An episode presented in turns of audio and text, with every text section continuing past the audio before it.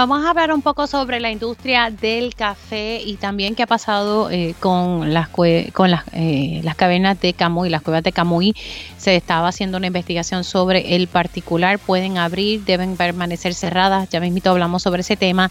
Y ya, como ustedes saben, está deliberando el jurado que está atendiendo el caso del ex exproductor radial Sixto George, que ayer comenzó su deliberación, tomaron una pausa y reiniciaron nuevamente sus labores. Vamos a analizar todo eh, lo que surgió ayer, en particular la salida del ex productor radial del Tribunal Federal. También vamos a hablar sobre eh, las aspiraciones que están surgiendo dentro del Partido Popular Democrático y el sistema de retiro de la UPR está solvente. Eso es lo que dice el presidente de la Junta de Retiro. Así que estaremos hablando sobre ese particular. Y como todos los viernes, señor, qué bueno que llegó el viernes, tengo a mi panel de periodistas.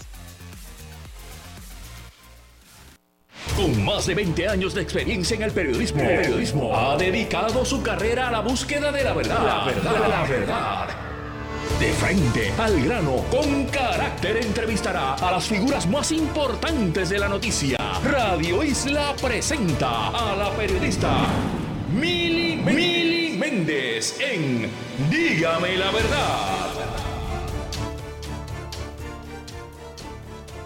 Muy buenos días Puerto Rico, bienvenidos a otra edición de Dígame la verdad por Radio Isla 1320. Les saluda Mili Méndez, gracias por conectar. Y bueno, Ay, señor, por fin llegó el viernes, el tan esperado viernes. Arrancamos de inmediato con, la, con las informaciones que tengo para esta primera hora en este espacio.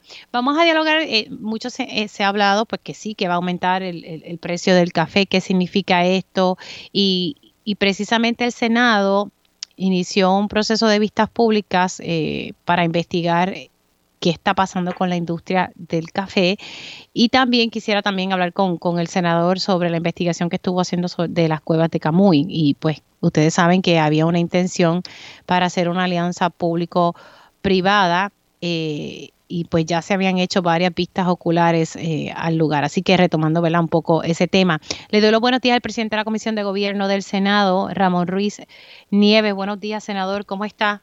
Muy buenos días, Mili. Gracias por la oportunidad de compartir contigo y tu radio audiencia. Y como bien mencionas, viernes, prácticamente terminando la semana laboral, pero sábado y domingo hay mucho que hacer en los hogares puertorriqueños. Muchachos, de verdad que sí, sí, se trabaja yo creo que aquí hasta más, eh, ¿verdad?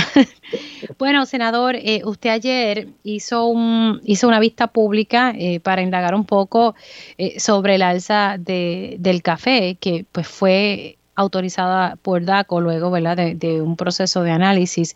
¿Qué, surgió en, en, la vista de ayer, senador? Pues mira, mira, sabes que DACO tiene una gran responsabilidad en base a la ley 222-2008 que faculta a DACO cada cinco años a revisar el precio del café y a citar eh, a los componentes que entienda necesario un economista del Departamento de Asuntos del Consumidor, un economista del recinto universitario de Mayagüez y los, seis, los tres integrantes que componen la industria cafetalera, que es el agricultor y caficultor, torrefactor y beneficiador. Y ante todo esto, eh, en el 15 de septiembre, cuando hicimos la primera vista, eh, Dan Rivera, en aquel entonces secretario de DACO, objeta el informe económico, decía que no tenía sustancia para justificar el aumento que se estaba pidiendo, que era cerca de un 40 a un 44%, para ayudar a la industria cafetalera ante el asunto de la pobre iniciativa, de los pobres recursos que recibe del gobierno y qué se podía hacer para levantar la misma. Y en aquel entonces el objeto llega un secretario nuevo y Irán entiende que se le pueda dar paso al aumento y establece la nueva orden de precio del café con la fecha del 26 de enero, la cual en un momento dado levanta bandera porque no había cambiado nada en el informe económico, se trae a colación que hay unas ponencias que justifican ese aumento, recordando algo bien importante, que nosotros en un momento dado éramos autosuficientes porque Puerto Rico recibía cerca de 200, eh, producía cerca de 250 mil quintales de café.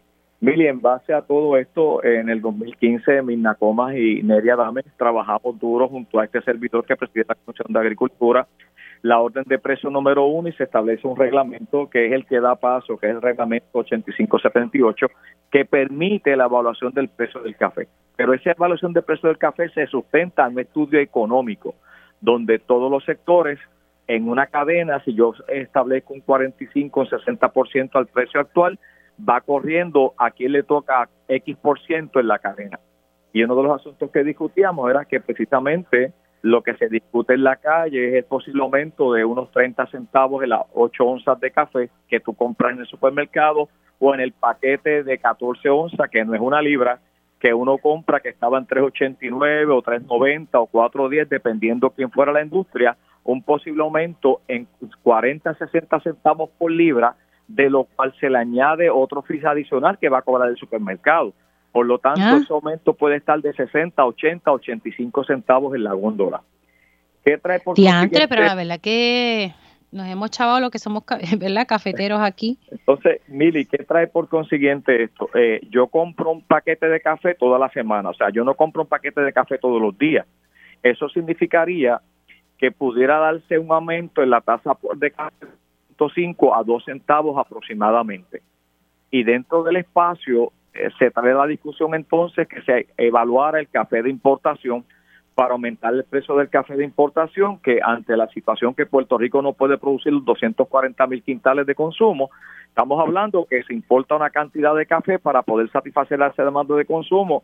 Mili, y el año pasado, tengo que decirte que importamos aproximadamente 225 mil quintales de café y la producción apenas alcanzó unos 43 mil quintales de café.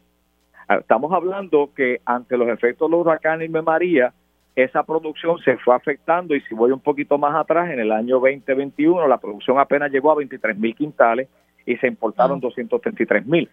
A mayor importación de café, mayor ingreso recibe el Departamento de Agricultura y uno de los asuntos que se habló era precisamente que se creó en el 2001 la ley 163 que establece 66 que establece una cuenta referente al arancel del café. Aquí se separan dos asuntos bien importantes, porque una cosa es el, el, el, adicional que cobra el Departamento de Agricultura en ADEA, en Yahueca, en adjunta, aquellos refactores que compran café para poder eh, satisfacer su demanda en venta. Y otra cosa es el precio que cobra aduana federal por el café procesado, empacado, e incluyendo el instantáneo.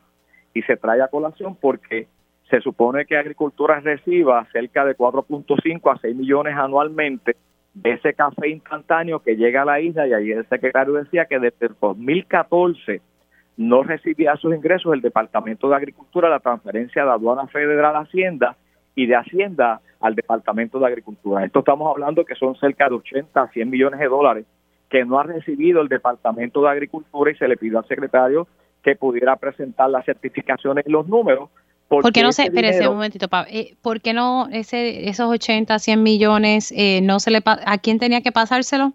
Se le pasa a aduana federal, se lo pasa al Departamento de Agricultura y el Departamento de Agricultura lo recibe a través de la cuenta que se creó, la ley 166 del 2001, que es una cuenta que va destinada a FIDA para subvencionar el Departamento de Agricultura y operaciones de la industria cafetalera. Ok. sí, que se supone que se invierta dentro de la industria del café. Eso es así. Una cosa es... ¿Y dónde están esos chavos? Esos, esos chavos, ayer el secretario expresaba que no los había recibido, que había hecho un sinnúmero de gestiones para que ese dinero pudiera llegar al Departamento de Agricultura para subsidiar parte de la operación de, de caficultura y otra parte de los programas de FIDA. Pero aquí entra un asunto porque todos los sectores estuvieron de acuerdo, los caficultores, los refactores y beneficiadores, de lo que envuelve la orden de precio en cuanto al aumento del recogido de café por almú, el asunto de la discusión, el precio por libra, y lo que objetó un sector es precisamente uno de los mayoristas referente a la compra de café en Yahueca, objeta que el, café de importación arábido y robusta se le suba el precio de la manera que se le subió porque significa un impacto económico para ellos que lo van a reflejar entonces en la góndola. Y lo que estamos buscando es realmente cuál es ese número, que por eso el secretario de DACO dice que la orden de precio es provisional por un año para ver cuál es el comportamiento del mercado. Pero mira lo que yo viviendo en estos dos días. Se supone que el precio por tasa, por pocillo, apenas alcance de 1.5 centavos a 2 centavos. Sin embargo, en un establecimiento que todas las mañanas cuando yo me muevo a San Juan paro y compro un pocillo de café, me aumentaron 25 centavos. Por lo tanto, si una libra de café da de 40, 50 o 55 tazas de café, ¿cómo es posible que se la aumenten 25 centavos, que lo llevaría a un margen en ese aumento de 10 dólares? Y una de las preguntas que se le dijo al secretario de DACO, ¿cómo iba a trabajar con ello ante el asunto de que los dos centavos que se puedan reflejar en la tasa de aumento ¿cómo es posible que entonces se lleve a 25 centavos o 30 o hasta 18 o 20, 15, o 20 centavos? O sea, DACO juega un papel bien importante porque uno de los asuntos que se le preguntó al secretario, ese aumento en el café de importación que va a llegar a Yahueca, que significa de 8.5 millones a 10 millones, ¿cuánto de esto se va a invertir en la industria cafetalera? Y se le preguntó si era el 100% y nos dijo redondamente que no, que gran parte de ese impuesto que se va a colocar ahora, de ese nuevo FIT, va destinado a otros programas dentro del Departamento de Agricultura cuando realmente, cuando el Congreso de Estados Unidos le dio a Puerto Rico la responsabilidad de pasar al juicio sobre su industria cafetalera, bajo la ley 77 de 5 de mayo de 1931, le establece que Puerto Rico determinará en ese fondo cómo va a invertir directamente ese dinero referente a la caficultura en el país. Y realmente... en, resumen, en resumen, senador, ¿verdad? Para, para poder seguirle, este aumento que, que, está, que vamos a ver en, en, el precio del café importado, ¿verdad? Eh, se supone que entonces ese fee, ¿verdad? Esa alza se invierte en la industria de café aquí y, eh, y la realidad es que eso no es lo que va a pasar, ni ha estado pasando.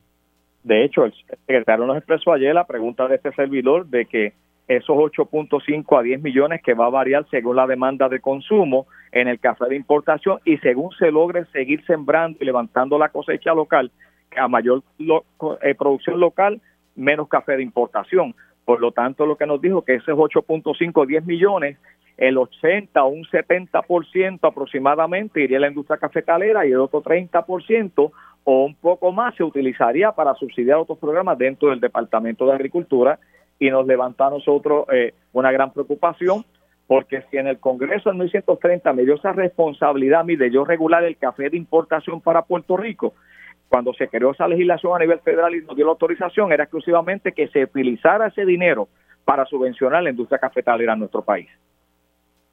Y eso no, eso no está pasando en la actualidad ni es lo que va a pasar según lo que dijo el secretario ayer en la vista. De hecho, se le pidió un informe que nos pudiera detallar de esos ingresos que hemos recibido en los últimos 10 años por importación de café, cuánto asume la cantidad cobrada por, por, ADEA en Yahueca, cuánto asume y cuánto realmente se ha utilizado por años en los programas de la caficultura, entiéndase subsidio salarial al caficultor, entiéndase los abonos, semillas, toda una operación completa porque la industria ha incrementado los gastos.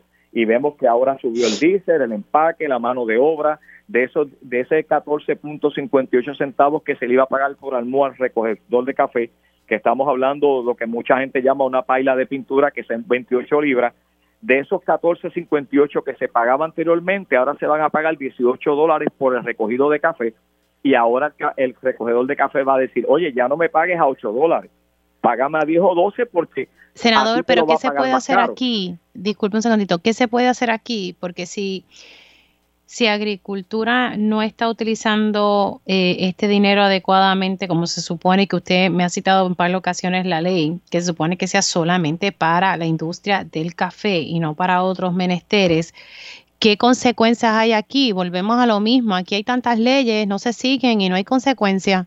Bueno, Mili, tú traes un asunto porque aquí habría que pasar una revaluación sobre el plan de, eh, el nuevo plan que estableció el Departamento de Agricultura bajo la legislación en un momento dado que era el plan de reorganización del Departamento de Agricultura, donde a ese fondo por ley, en aquel entonces en el 2010, se le sacaron unos por ciento para otros programas dentro del Departamento de Agricultura.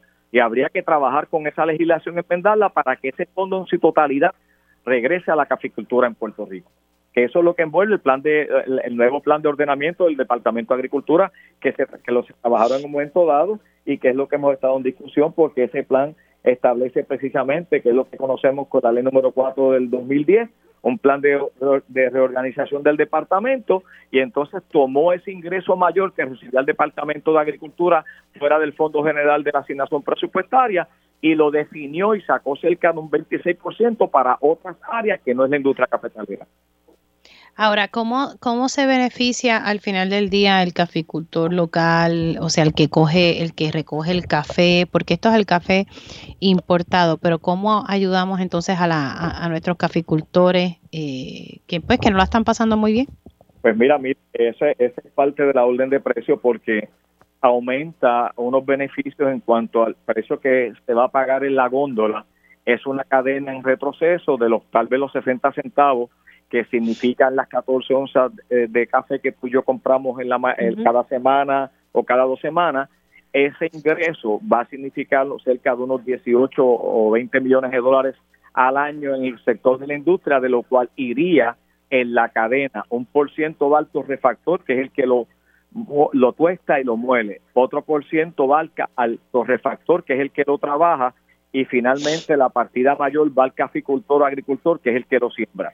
Por eso es que se habla de cerca de, de un cap de 14.58 subirlo a 18 dólares para que esos 5 dólares adicional que estamos hablando, 3.44, eh, porque en otras ocasiones se puede pagar hasta 20 o 22 dólares, vaya al grueso grande, que es un 60% al caficultor, que es el que siembra y produce para poder estimular nuevas siembras en Puerto Rico, porque miren, en un momento dado nosotros tuvimos 4.300 fincas cafetaleras y actualmente solamente tenemos unas 1.800 a 1.900 fincas.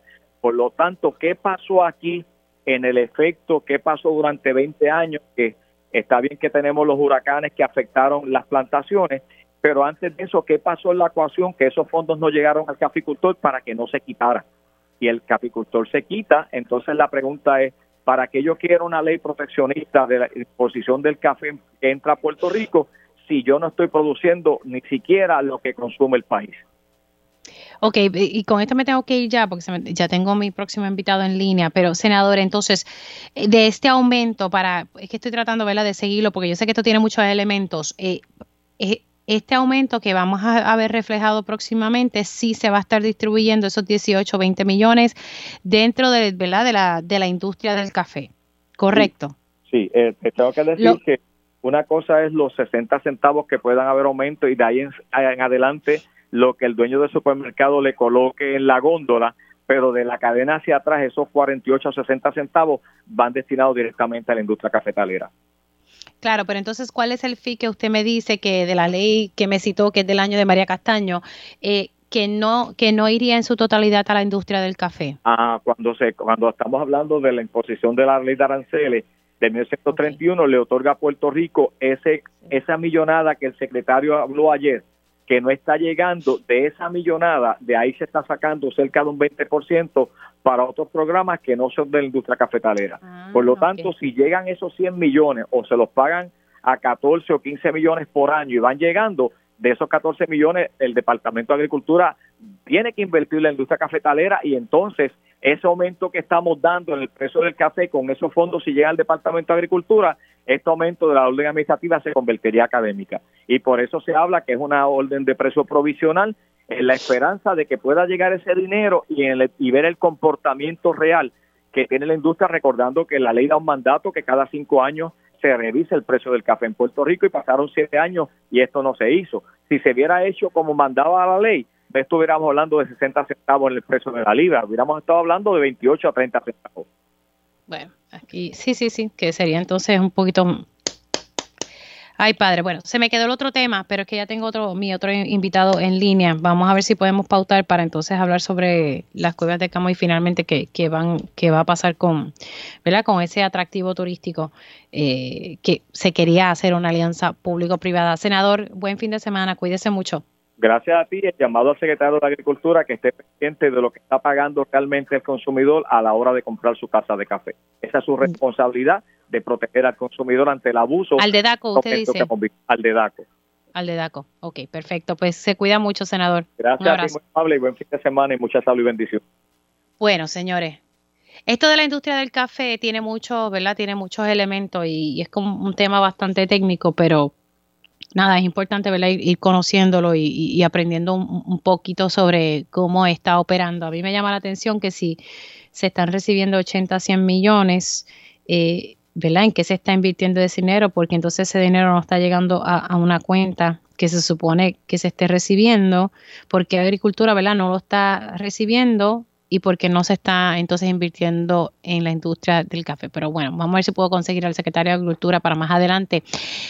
Ayer, eh, ya estamos en, la etapa final de este juicio federal que se ha llevado contra el exproductor radial Sixto eh, George. Ayer el, jurado se fue a deliberar, tomaron una pausa y regresaron hoy nuevamente a la carga, como decimos. Y pues quiero analizar las expresiones que hizo el ex productor radial Sixto George a su salida del tribunal. Me llamó mucho la atención porque el proceso no ha terminado. El juez le pidió Pela que no emitiera expresiones eh, y él ayer emitió, pero como por media hora, eh, estuvo hablando y lanzó, eh, ¿verdad? Unas denuncias, insultos, porque no hay otra cosa cómo explicarlo, insultos. Le dijo charlatán a medio mundo. Y niño de kinder al juez federal Francisco Besosa, ¿verdad? Uno esté de acuerdo o no cómo él maneja su sala, pues no sé si esto le beneficia o le hace daño al señor Sixto George. Tengo en la telefónica a, mi panelista ya casi fijo de este programa en estos días, licenciado Peter Díaz, abogado criminalista y con mucha experiencia eh, litigando en la federal. Licenciado, buenos días, ¿cómo está? Buenos días, Mili, y a, la, a los radioescuchas, buenos días. Ay, señor, se nota que es viernes, ya yo estoy que no, que no puedo con mi vida. Pero ayer a la verdad que todos nos quedamos un poco sorprendidos con, las expresiones que hizo el, acusado federal y que todavía el jurado está deliberando. Eh, eh, aquí había una orden de mordaza para no expresarse. ¿Esto aplica hasta qué punto? Eh, ¿Podía hablar ayer el señor Sixto George? Mira, Mili, es interesante que ayer, cuando Sixto hace esas expresiones, él ya el jurado se había retirado a, deliberar y estaba en el cuarto de deliberaciones, básicamente encerrados en ese cuarto. Pero eh, no es poco común que un jurado eh, se tarde más de un día en deliberar. Eso, eso es bastante común. Y en este caso, aparentemente a eso de las 4 de la tarde, el jurado envió una nota al juez pidiendo que ya estaban cansados, que querían dejarlo para el otro día. Yo no sé si, si las expresiones de Sixto George activaron algún plan para enviar el jurado a sus casas, ¿ves? porque también hay que entender que, que estamos trabajando con muchas mentes inteligentes en este escenario. Pero, pero a lo que voy, se enfrenta hoy a una situación y es que violentó la orden del tribunal, porque la orden de Mordaza no termina hasta que termine el proceso. Eh, muy, eh, el juez podría encontrarlo incurso en desacato y podría ordenar su arresto. Eh, eh, el juez podría dejar esto pasar eh, y actuar como, como actuaría yo. si yo fuera el juez Besosa, yo entendería que Sixto George es una persona que se siente atropellada por un proceso criminal federal que de por sí es un proceso fuerte, que es un ciudadano que está ejerciendo su derecho a la libertad de expresión, Aquí hemos visto al presidente de los Estados Unidos, Donald Trump, eh, despotricando contra el FBI, despotricando contra los aparatos de gobierno, haciendo ejercicio de su libertad de expresión y con él no pasó nada.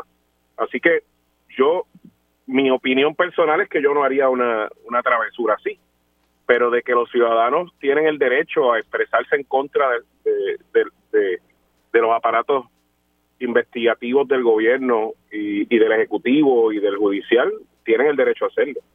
Es como el que quema una bandera. El que quema una bandera tiene libertad de expresión para hacerlo y, y, eso no es delito ya.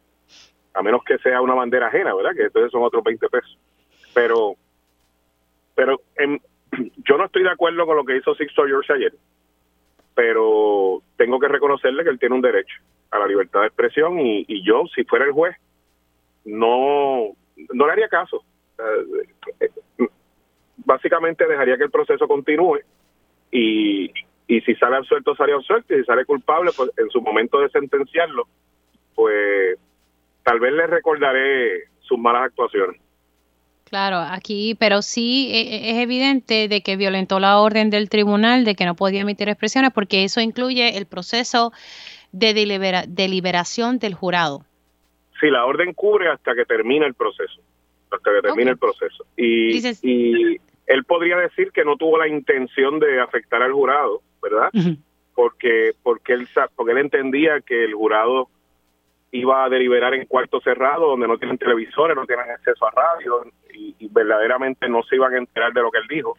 Claro, pero, el, jurado no está secuestrado, o sea, el jurado regresó, los integrantes regresaron a su casa. Regresaron a su casa. Esa, eso sucedió al darse el receso a las 4 de la tarde y no terminar en el día de ayer con las deliberaciones.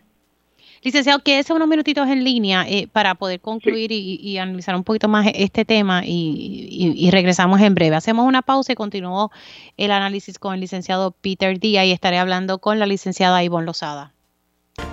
Y ya estamos de regreso aquí en Dígame la Verdad por Radio Isla 1320. Les saluda Mili Méndez. Seguimos eh, conversando con el abogado criminalista licenciado Peter Díaz. Estamos hablando un poco sobre el efecto, si alguno, de las expresiones que hizo ayer el acusado federal Sixto George y que el jurado en estos momentos está en un proceso de deliberación. Y justo luego de salir del tribunal ayer, el señor Sisto George hizo unas expresiones eh, fuertes hacia la estructura federal, los agentes, el juez. Eh, y su cita, y esto es una cita directa, son unos corruptos y se los voy a demostrar. Eh, se supone que él no emitiera expresiones porque había una orden de mordarse del tribunal y se supone que sea hasta que culmine el proceso. estuve averiguando, el juez al iniciar todo este proceso, pues no, no tomó acción alguna. Licenciado, así que el juez yo creo que se la dejó pasar, pero en algún momento tratará de pasarle factura. Pienso yo, ¿verdad? Ya observando un poco la dinámica del juez Francisco Besosa en sus salas. Sí, el juez, el, juez Besosa es un juez que ya tiene mucha experiencia como juez, lleva bastantes años, de hecho ya, ya, ya es senior, y aparte de eso ha sido abogado muchos años, más fue militar, eh, y es un juez que, que sabe cuál es su función como juez. Eh, y como le, y como le dije ahorita, o sea, eh, él, él tiene la opción de, de, indicarle a Sixto que violó la orden y de tomar acción al respecto, pero también tiene la opción de dejarle pasar esta como si fuera un ejercicio de un, un exabrupto de una persona que se siente eh, que se siente acorralado en un proceso judicial, ¿verdad? Que se, que, se está desahogando. Y en nuestro sistema de derecho, en, nuestro, en nuestra democracia, la libertad de expresión es un derecho fundamental y los ciudadanos, al expresarse y al quejarse y al, y al, quejarse en contra de, de los mismos jueces, los mismos agentes investigadores, se están quejando en contra del sistema de gobierno. Así que lo que lo que lo que lo que me pareció fue un exabrupto de su parte. No creo que haya tenido la intención de que sus expresiones llegaran al jurado, porque yo entiendo que él pensó que ayer este proceso iba a terminar con un veredicto, ya fuera culpable o no culpable. Eh, y no sabía, eh, no, no creo que él haya sabido que el proceso podía continuar más de un día. Así que no le quiero tirar la toalla ni para un lado ni para otro, pero lo que sí quiero que quede claro es que vivimos en una democracia, quejarse de los jueces, quejarse del FBI, no estar de acuerdo con todo lo que hace el FBI, es un derecho fundamental de los ciudadanos y, y, y, es un derecho hasta saludable. Eh, que es hasta saludable que la gente tenga ese, esa vía de escape o esa válvula de presión eh, y que y que voten esa presión cuando salen de un proceso judicial tan fuerte como este. Ahora, hablemos un poco de, de, ¿verdad? cómo funciona este proceso del jurado. Son 12 integrantes. Em, la compañera Silvia Hernández reseñaba ayer, no, los otros días lo analizaba con el licenciado Osvaldo Carlos Linares, eh, ¿verdad? Que en su mayoría son jóvenes. Eh, más o menos unos 35 años, no tenemos ¿verdad? mucho adulto mayor. Entonces, por otro lado, eh, cómo ¿verdad? funciona este proceso de, deliberar para que las personas lo, lo, puedan comprender, porque aquí, a bueno, ahora aquí a nivel estatal se acogió, pero a nivel federal tiene que ser un veredicto unánime, ¿verdad? No puede ser 11 a favor, uno en contra. Eso también cambió aquí en Puerto Rico, pero aquí tiene que ser unánime. Sí, eh, estamos, este sería el jurado pequeño, ¿verdad? El petit jury, que es el de 12, porque siempre hablamos al principio del proceso de que quien acusa es el gran jury, que es el jurado de 16 a 23.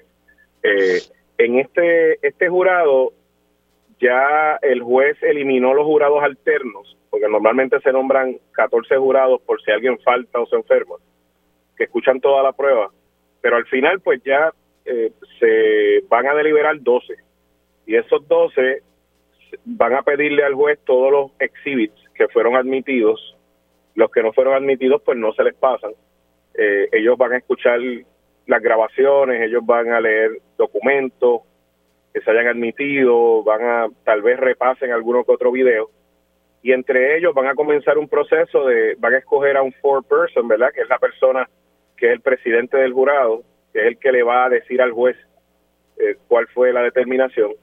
Y una vez ellos alcancen un veredicto por unanimidad, van a anunciarle al alguacil que está fuera de la puerta que tienen que alcanzar un veredicto, el juez va a llamar a los abogados que van a estar on call y a las partes para que lleguen al tribunal y ahí pues van a proceder a eh, leer el resultado. También podría darse que el jurado tenga preguntas que hacerle al juez y eso se hace a través de unas notas. Las notas se le dan al alguacil, el alguacil se las lleva al juez y el juez llama a las partes para discutir las preguntas que tenga el jurado, alguna duda que tenga el jurado sobre algún aspecto, pues el juez le contesta y ambos abogados, tanto la fiscal como el abogado, firman la respuesta y se le pasa al jurado la respuesta y así están en ese proceso. Así que es posible que se dé una que otra llamada del juez a que el jurado, a, que lleguen las partes porque el jurado quiere algo y puede ser que haya una nota como puede ser que haya un veredicto. Si el veredicto es unánime, puede ser unánime culpable como puede ser unánime no culpable. Y por cada cargo, aquí hay tres cargos, puede ser culpable en alguno, no culpable en otro. Lo que no puede darse es un veredicto por algún delito que no esté contenido en las acusaciones, porque sería un veredicto ilegal, y tampoco puede darse un veredicto que no sea unánime. O sea, eh, si no alcanzan unanimidad después de un proceso de deliberación que podría tomar dos días como tres días, básicamente va a llegar un momento que le van a decir al juez, juez, no nos pudimos poner de acuerdo. Si no se ponen de acuerdo, pues es lo que llamamos un home jury, que es un jurado trancado, básicamente. Y eso provocaría que se excuse a este jurado y el juez tendría que volver a comenzar un juicio escogiendo un nuevo jurado. como un mistrial, ¿verdad? No, no, esto no sería un mistrial, sería un, un home jury, eh, un home jury y pasaríamos entonces a un segundo juicio. El mistrial se da cuando el juez eh, elimina, eh, detiene el juicio por alguna violación cometida por la fiscalía, por la defensa o algo que afecte tanto el proceso y, la parcialidad del jurado que, que provoque que el juez detenga el proceso y vayamos a un segundo juicio. Ok, pero eso solamente ocurre eh, que el juez detiene el juicio, que el proceso, el mistrial. normalmente el abogado debe, por ejemplo, un ejemplo bastante general de cuándo se produciría un mistrial es que venga un fiscal y en el medio del juicio eh, comience a decirle al jurado que el acusado no quiso hablar cuando la policía lo estaba entrevistando, que comente el silencio del acusado y que él pudo decir su versión y no la dio. Eh, y el fiscal hace algo así, yo brinco y pido un mistrial, porque son, eh, son actuaciones de la fiscalía que, que tienen el castigo del mistrial. O sea, se elimina claro, pero entonces si el jurado en este caso, ¿verdad? y estamos hablando algo hipotético, si el jurado no llega a ponerse de acuerdo mediante ¿verdad? que sea unánime, es lo que se llama un home jury, que entonces es como que el jurado trancado, entonces se excusa y se busca entonces un, un jurado nuevo. Sí, un jurado trancado equivale a que la fiscalía perdió el primer juicio. Eh, si, el, si el jurado se tranca, ya la fiscalía perdió uno de dos turnos al barrio si en el próximo juicio el jurado tampoco alcanza un veredicto unánime, pues ya, se fue para su casa eh, Sixto George. Porque o sea que hay un límite en las veces que, que se pueda llevar eh, una persona a, un proceso judicial, dos veces en la federal. En la federal, en la federal y en la estatal eh, son dos oportunidades de juicio si no se alcanza unanimidad. Acuérdese que tiene que ser unánime, unánime culpable y unánime no culpable, o sea, es para cualquiera de los dos lados. Eh, lo que pasa es que solo se solo se celebra el juicio por jurado en dos ocasiones. Ok. O sea, que, qué interesante esto. Así que si en efecto no se ponen de acuerdo, se excusa ese jurado, se busca un nuevo jurado y pasaría ¿verdad? A, presentar todo esto de nuevo ante el nuevo jurado. Conociendo al juez Besosa y cómo él actúa, si no si no alcanzan el veredicto y, y, se declara que hubo un home jury, el nuevo juicio empieza el lunes. Claro, sí, sí, estoy friendo y comiendo. No, Esto es a tiempo. o sea, si no, si no se le, si no se le da hoy, eh, ya el lunes están escogiendo otro jurado. Ahora ya, ya me tengo que ir a la pausa, pero como de lo que hemos visto, que sabemos que es poca la evidencia, porque hasta la misma fiscalía determinó no sentar a ciertos testigos como a Rowley y la defensa decidió no presentar eh, eh, su caso. Eh, luego de que el juez diera no lugar a, la moción para desestimar eh, eh, ¿verdad? los señalamientos en contra de, Sixto George. ¿Aquí el jurado pudiese tardarse mucho tiempo o, eso la verdad que no, tiene nada que ver? Cuando, se, cuando el jurado se tarda mucho se puede deber a varias cosas. Una, que no estén poniéndose de acuerdo. Otra, que estén repasando videos, que estén repasando grabaciones, que estén eh, en ese proceso que, que, los jurados quieran volver a escuchar eh, grabaciones y videos y demás. Eh, pero normalmente cuando un jurado se tarda bastante, es bueno para la defensa. Okay. es bueno para la defensa porque no están dándole mucha cabeza a qué van a hacer, pues podría darse, podría ser favorable para la defensa. Aquí los turnos finales, tanto del licenciado Castrolán como de la fiscal Fernández, fueron bastante concisos. Eh, la fiscal Fernández hizo un excelente trabajo eh, resumiendo la prueba y, estableciendo específicamente eh, cuántos elementos probaron y cómo los probaron. Castrolán fue un poco más enfático a la hora de apelar a, a las actuaciones negativas de las agencias federales y cómo las agencias federales abusaron de este proceso y cómo el agente abusó o, acorraló o en, cierta medida eh, fue el que provocó que se diera la llamada entre Sixto George y, y Maceira. Pero pero la pero creo que ambas ambas partes hicieron su parte ahora le toca al jurado yo creo que la balanza la balanza en este momento está un poco inclinada hacia el gobierno yo la veo así y eso que verdad por la evidencia que de lo que uno fue conociendo, ¿verdad? A, través de las reseñas. Bueno, nada, el tiempo dirá. Licenciado, gracias. Gracias por sacarle su tiempo. Se me cuida mucho. Gracias a ti. Y si me dices ahora mismo cuáles son las probabilidades que yo le veo, yo le veo un 60-40. Ay, Dios mío. Gracias, licenciado. Cuídese mucho. Que tenga buen día. bueno, señores, ya al regreso vamos a estar entrevistando a la licenciada Ivonne Lozada, quien anunció ayer que va a aspirar a ser delegada por acumulación en la Junta de Gobierno del Partido Popular Democrático. Y ya estamos de regreso aquí en Dígame la Verdad por Radio Isla 1320. Les saluda Mili Méndez. Gracias por conectar. Y hemos visto en estos últimos días distintas figuras dentro del Partido Popular Democrático anunciando que van a aspirar a formar parte de la Junta de Gobierno del Partido Popular Democrático. Hay una elección en febrero, ahora finales de febrero, y otra en mayo que va a ser para escoger, la de mayo va a ser para escoger ¿verdad? quién, quién estaría eh, presidiendo el Partido Popular Democrático, pero la de febrero, pues se van a escoger distintos puestos dentro de la Junta de Gobierno del Partido Popular Democrático y una de las personas que ha dado un paso al frente ha sido la licenciada Ivonne Lozada. Buenos días, licenciada, ¿cómo está? Buenos días, Miri. ¿Todo bien? Ay, muy, mira, muy bien. Estoy como aquí multitasking porque tengo el teléfono que me va a estallar con tanto mensaje. Eh, durante esta mañana y son de esas cosas que yo me acosté y no, no, no nunca está muy claro cómo la gente va a coger eh, los planteamientos que uno ha ido haciendo en el camino, pero extraordinario, de verdad que me siento mm, con mucha energía hoy y bien, bien pompeada. ¿Qué la, la motiva a, dar ese paso para formar parte de la Junta de Gobierno del Partido Popular? Y usted ha dejado claro, eh, ¿verdad?, que, que lo que busca es eh, ese fin de, ¿verdad? de conseguir la equidad y derechos para las féminas y la comunidad LGBTQ. ¿Eso es algo que entonces el Partido Popular Democrático abandonó? Eh, el, país un poco y también el Partido Popular Democrático se ha desviado de lo que son los principios fundamentales por los que se eh, crea, en los que se basa el partido.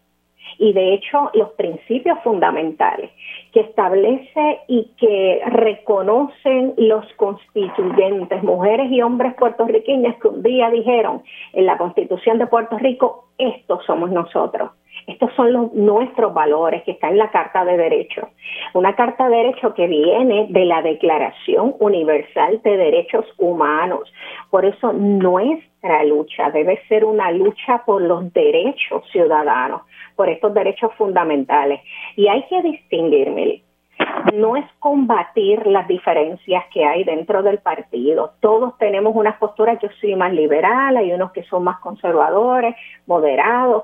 No es las diferencias lo que tenemos que pelear y combatir. Lo que hay que combatir es la desigualdad, que no es lo mismo. Así que un poco ese concepto del Partido Popular de justicia social que está vinculado a esta Declaración Universal de Derechos Humanos, hacia ahí es que tenemos que regresar. Así que eh, eh esa va a ser su, su agenda de trabajo. Una de las cosas que usted dice es que usted no va a esperar que le den espacio, o sea que usted va a reclamarlo. Lo voy a reclamar y yo tuve una lucha hace un par de meses atrás en la asamblea que tuvo el Partido Popular, la asamblea de reglamento, para pelear por unas sillas por acumulación que eran más representativas de toda la base, porque toda la base popular podía votar por ellas. Y juzgando eh, el hecho, tomando el hecho de que la mayoría de las posiciones en la Junta de Gobierno están ocupadas por hombres, estas sillas por acumulación eran una oportunidad para que más mujeres puedan entrar a posiciones de decisión, no tan solo obviamente en el partido, sino eh, en, a través de la isla. Eh, así que esa ha sido mi lucha eh, y, y, he sido consistente, luché por esas sillas y voy a entrar como mujer a ocupar un espacio, uno de tantos que deberían estar ocupando muchas otras mujeres del país. Ahora le, pregunto, ¿de cuántas, eh, cómo se cambió? ¿Se agregaron entonces esas sillas que usted estuvo reclamando? No, no se tocaron. Existían, mm. pero se, en una, una propuesta de eliminarlas. Eh, Ajá. Ciertamente. Qué, fácil. Sí ¿eh? existían, es que las querían quitar. Entonces, digo, por otro lado, yo tengo que reconocer como positivo que se añadieron unas sillas adicionales que representan unos grupos como lo es inmigrantes, que es bien importante, comunidad LGBT, pymes y otras más que son necesarias y que llevan, por ejemplo, las populares LGBT llevan años, sino décadas, exigiendo un espacio en la Junta de Gobierno. Por un lado, sí, pero por otro lado, eh, había una cultura y la práctica es que toda la Asamblea General, por ejemplo, yo soy mujer, si yo soy miembro de la Asamblea General y se va a votar, se va a elegir una presidenta de mujeres populares, pues yo como mujer podía votar por esa presidenta. Pero aparentemente, por lo que escucho dentro de la confusión de las nuevas reglas, aparentemente ya yo no puedo votar por esa silla a menos que me elijan previamente a una posición de delegados que son contados por distrito. Okay, así que dentro de todo sí se agregaron unas, pero nada, todavía falta. ¿Cuándo es esta elección? Limitan, le limitan el derecho a votar a muchos en la base del Partido Popular. Ah, ves, ves que eso no es muy democrático que digamos, pero bueno. No. no. Licenciada, eh, ¿cuándo es esta elección? A finales de mes, ¿verdad? El 26 de febrero, que apenas nos quedan tres semanas. Eh, Eso cosas, suficiente tiempo. bien cuesta arriba. O sea, que le parece que es cuesta arriba, que no, no es suficiente tiempo. Es, es injusto para el popular de a pie, el ciudadano de a pie que quiere insertarse tanto en las juntas regionales que crearon como en la Junta de Gobierno y en cualquier posición, sobre todo los que van por acumulación, que tienen que correr la isla completa. Apenas yo ayer fui de las primeras que radicó todos los documentos como candidata por acumulación, pero todavía tengo que esperar a un comité de evaluador que se reunirá la semana que viene. Ya cuando me certifiquen como candidata, lo que quedan son mm, dos semanas como mucho para yo hacer una campaña a nivel isla. ¿Quién forma parte de ese comité evaluador? Caramba, no sé, eh, no han anunciado quiénes son los miembros, no, no tengo esa información. Ok, y, en torno a la elección de mayo, eh, ¿Dalmau debería formar parte de esos aspirantes a la presidencia del PPD? Mira, la figura de José Luis Dalmau está bien lacerada, ha sido bien lacerada durante estos dos años, particularmente este último. Así que yo un poco descartaría la posibilidad de él, de, o él debería descartar la posibilidad de aspirar y yo creo que debe dedicarse un poco a rehabilitar su imagen, eh, la de la del Senado, y darle espacio a un nuevo liderato para que asuma las riendas del Partido Popular. Así que tiene que rehabilitar su imagen. Sí, sí, hay mucho trabajo que hacer. Bueno, licenciada, le deseamos mucho éxito en, este esfuerzo y pues nada, ya dio el paso al frente. Vamos a ver qué dice ese comité evaluador y, el tiempo que le queda para entonces hacer campaña de aquí al 26 de febrero. Por supuesto, pero gracias, Meli. Cómo no. La licenciada Ivonne Lozada, quien va a estar buscando ser delegada en la Junta de Gobierno del PPD, ¿sabe? Ella va a estar aspirando a ser delegada por acumulación. La elección es el 26, ya estamos a así que estamos ahí, como decimos, contra el reloj.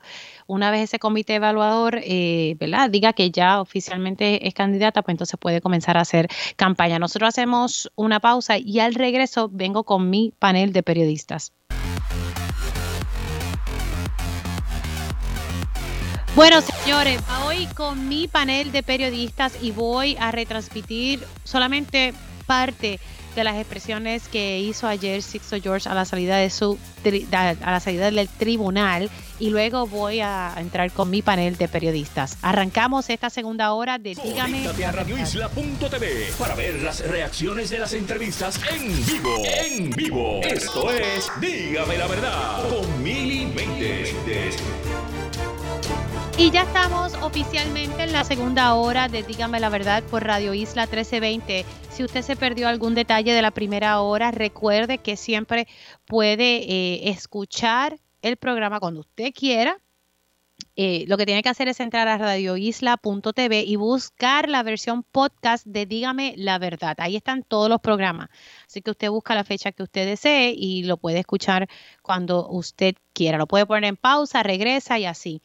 Bueno, y también está la versión de Facebook Live que una vez culmine el programa, usted lo puede eh, escuchar. Antes de, conectar con mi panel de periodistas, quiero retransmitir para ustedes solamente un extracto de esas expresiones que hizo eh, Sixto George ayer a su salida del tribunal. Recuerden que pues el jurado todavía está deliberando en estos momentos. Vamos a escuchar qué fue lo que dijo ayer Sixto George a su salida del tribunal. Maceira se fue de esa reunión con una mente. Yo me fui de esa reunión con una mente. Maceira me está diciendo, Raúl tendrá, eso está transcrito, ustedes estuvieron ahí. Raúl tendrá más chat. Yo le digo, creo que sí. Él me dice, yo llevo borrando, tengo como 100 chats, pero llevo borrando ya, llevo como 50.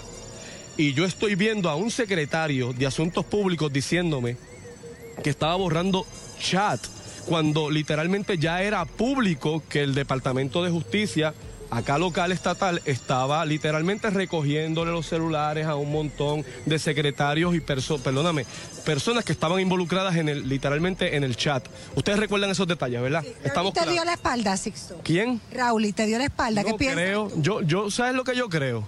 Que Raúl no se quiso prestar para la maldad y las mentiras de fiscalía por qué no apareció Ricardo Rosello? Ustedes trataron de citar y no apareció. ¿Para qué vamos a citar a Ricardo Rosello? Explícame para qué, para explicar qué. ¿De qué yo me tengo que defender? Bueno, es que está la. Buena pregunta. Literalmente ustedes vieron cómo Maceira dijo 20 embuste, que nosotros queríamos refutarlo y el juez no los dejó refutar. Literalmente la gente también los desmintió, me dice mi- mi compañero acá. El juez, eh, ¿qué, qué piensa de la posición del juez Maceira Besosa? dice, Maceira dice que cuando salió de esa, reunión del 21, inmediatamente se lo dice a, a Ricardo Rosello. En el gran jurado, Maceira le dice al gran jurado que nunca se lo dijo a Ricardo Rosselló, que se lo dijo solamente al FBI. Eso fue lo que dijo él en el gran jurado. No le habló de los supuestamente 300 mil dólares que supuestamente yo le exigía el 21 de junio en, en Musa. No habló de eso. Ah, aquí. Bueno, bueno, pero es que literalmente nosotros tratamos de pasar la, la versión de él del gran jurado y el juez no la, no la dejó pasar. De hecho, entiendes de hecho, que- yo no sé si ustedes recuerdan que el juez dijo, el juez dijo, mira, lee para ti, no lo leas para el jurado. Él estaba leyendo donde él, literalmente él no mencionó ningunos 300 mil dólares y decía bien claro que nunca se lo dijo a Ricardo Rosello, pero al jurado él le dice que se lo dijo a Ricardo Rosello. Bueno, yo creo que tú estabas ahí en la sala. Bu- bueno, porque Que no fue justo. En, ningún, en, en todo momento, en, a mí no me dio, primero no me, no me dio un juicio justo, primero estaba todo el tiempo a favor de fiscalía. Fiscalía, nosotros queríamos pasar, miren señores, esto es bien importante entenderlo. Aquí yo no traje mi prueba, aquí yo no traje a mi vecina que se encontró en Burger King literalmente con los fiscales diciendo que me habían fabric- fabricado un caso. ¿Qué fiscales Nuestra dijeron prueba- Mi amor, te estoy poniendo un ejemplo, escucha, escucha, necesito que escuchen, por favor. Estoy hablando, estoy hablando de que yo no estoy trayendo mi prueba, ni una vecina que dijo XY cosa. Estoy diciendo que la prueba de nosotros es la misma prueba que presentó Fiscalía. Los disparates que presentó Fiscalía, nosotros queríamos que pasaran y el, jue- y el jurado lo viera para que viera los disparateros que es Fiscalía. Que todo esto es un montaje político. Si yo, si literalmente esto es un esquema de extorsión, porque yo no estaba arrestado el 30 de junio. Porque yo no estaba arrestado en agosto del 19. Porque yo no estaba arrestado en, en- en noviembre del septiembre del 19. Porque no había caso. Porque hubo una conversación donde literalmente yo estoy fakeando con él. Le estoy diciendo cuatro disparates. Viendo que él es un corrupto. Viendo que él me está diciendo a mí cómo arreglamos esto. Un secretario que yo no sabía que me estaba grabando. Me está diciendo que cómo arreglamos esto. Yo le meto cuatro embustes y estoy viendo cómo él me dice, mientras yo le decía, chico, a la final del día, yo no voy a hacer nada. Maceira te usó, te usó. Exactamente, la diferencia es que él estaba alambrado por el FBI, pero, pero, no, definitivamente, pero después de ahí, ¿qué pasó después de ahí? Te usó de salvavidas, no pasó nada. Yo me fui de ese restaurante y nunca hice nada. Nunca hice nada, literalmente me fui para mi casa consciente de que Maceira es un corrupto. Yo tenía evidencia de lo corrupto que es, de, las cosas, los traqueteos que tiene en Puerto. Ya yo tenía otras, otras cosas que no puedo decir aquí, porque las voy a decir en su momento y serán parte del documental. Literalmente estamos hablando de que yo me fui para mi casa y nunca hice nada. Nada. Una conversación imprudente que quedó en nada. El FBI tenía evidencia de que yo no llamé a nadie. Ellos hicieron una supina al, al- teléfono de Rauli. Ellos se dieron cuenta que desde el 12 de julio yo no llamaba a Rauli. Pero como me mandaron a perseguir, había que buscar la manera que yo hiciera la llamada que yo le dije a Maceira que iba a hacer. Sí, sí, dale, pues yo llamo a Rauli. Pues déjame ver, pues déjame ver lo que hablo con Rauli. Pues dale, no pasa nada. Lo llamé. Nunca lo llamé. Fueron a mi casa a entramparme. El FBI, el charlatán de Juan Carlos López, a ese, ese individuo le queda grande ser agente federal. Ese charlatán llegó a mi casa con 20 preguntas de niños de kinder y dos, estuvieron cuatro horas y media en mi casa. Las últimas dos horas estuvieron, llama a Rauli para que nos hagas el sabor, el, perdóname, el favor, porque sospechamos de Rauli. Sospechamos que él quiere extorsionar al gobierno. ayúdanos con eso. Yo estuve dos horas y media diciéndole que no a, un, a, tres agentes, a tres charlatanes que fueron a casa en Trampalme. No se querían ir. Yo le dije 20 veces, escuchen esto porque esto es bien importante. Yo le dije 20 veces, se va a filtrar. Yo confío en ustedes. No, ellos me decían, primero nosotros no controlamos a la prensa y se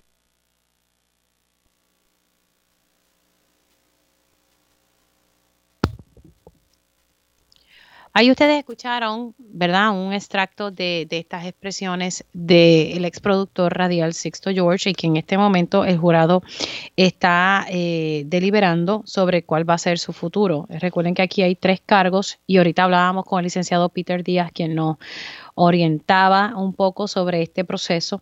Aquí es importante que eh, este jurado logre unanimidad, ¿verdad? Y tienen que evaluar cada uno de los cargos si lo encuentran culpable por extorsión o no, o intento de extorsión y destrucción de evidencia. Bueno, señores, siendo ya las 11 y 3, voy con mi panel de periodistas. Ellos cubren los asuntos del país día a día. Eso les da una perspectiva única sobre los temas del momento. Ahora, en Dígame la Verdad, entramos en nuestro panel de periodistas. Y hoy estoy con mi panel de periodistas y vamos a hablar un poco sobre esto y de unas implicaciones que tienen todos estos señalamientos y estas expresiones que tiene, que ha hecho Sixto George. Y ya tengo en línea telefónica al compañero Roby Cortés, mi utuadeño. ¿Cómo estás? Buenos días, Mili. Buenos días a todos los radioescuchas que están por ahí pendientes a, a, Dígame la Verdad y, por supuesto, pues a, a esta, este novelón que se ha dado esta semana, la segunda semana de Sixto George. Y bueno, Robbie, hoy tenemos el privilegio. adivina quién está con nosotros. ¿Quién? Cuéntame. bueno, eh, ella estaba en Radio Isla, pasa que cogió un, leve receso. Yo siempre digo que ella va a regresar. Nuestra querida Yolanda Vélez Arcelay. Yolanda, buenos oh. días, cariño, ¿cómo estás? Buenos días, Mili. Buenos días, Robbie. Qué bueno escucharlos eh, y en estos tiempos más todavía.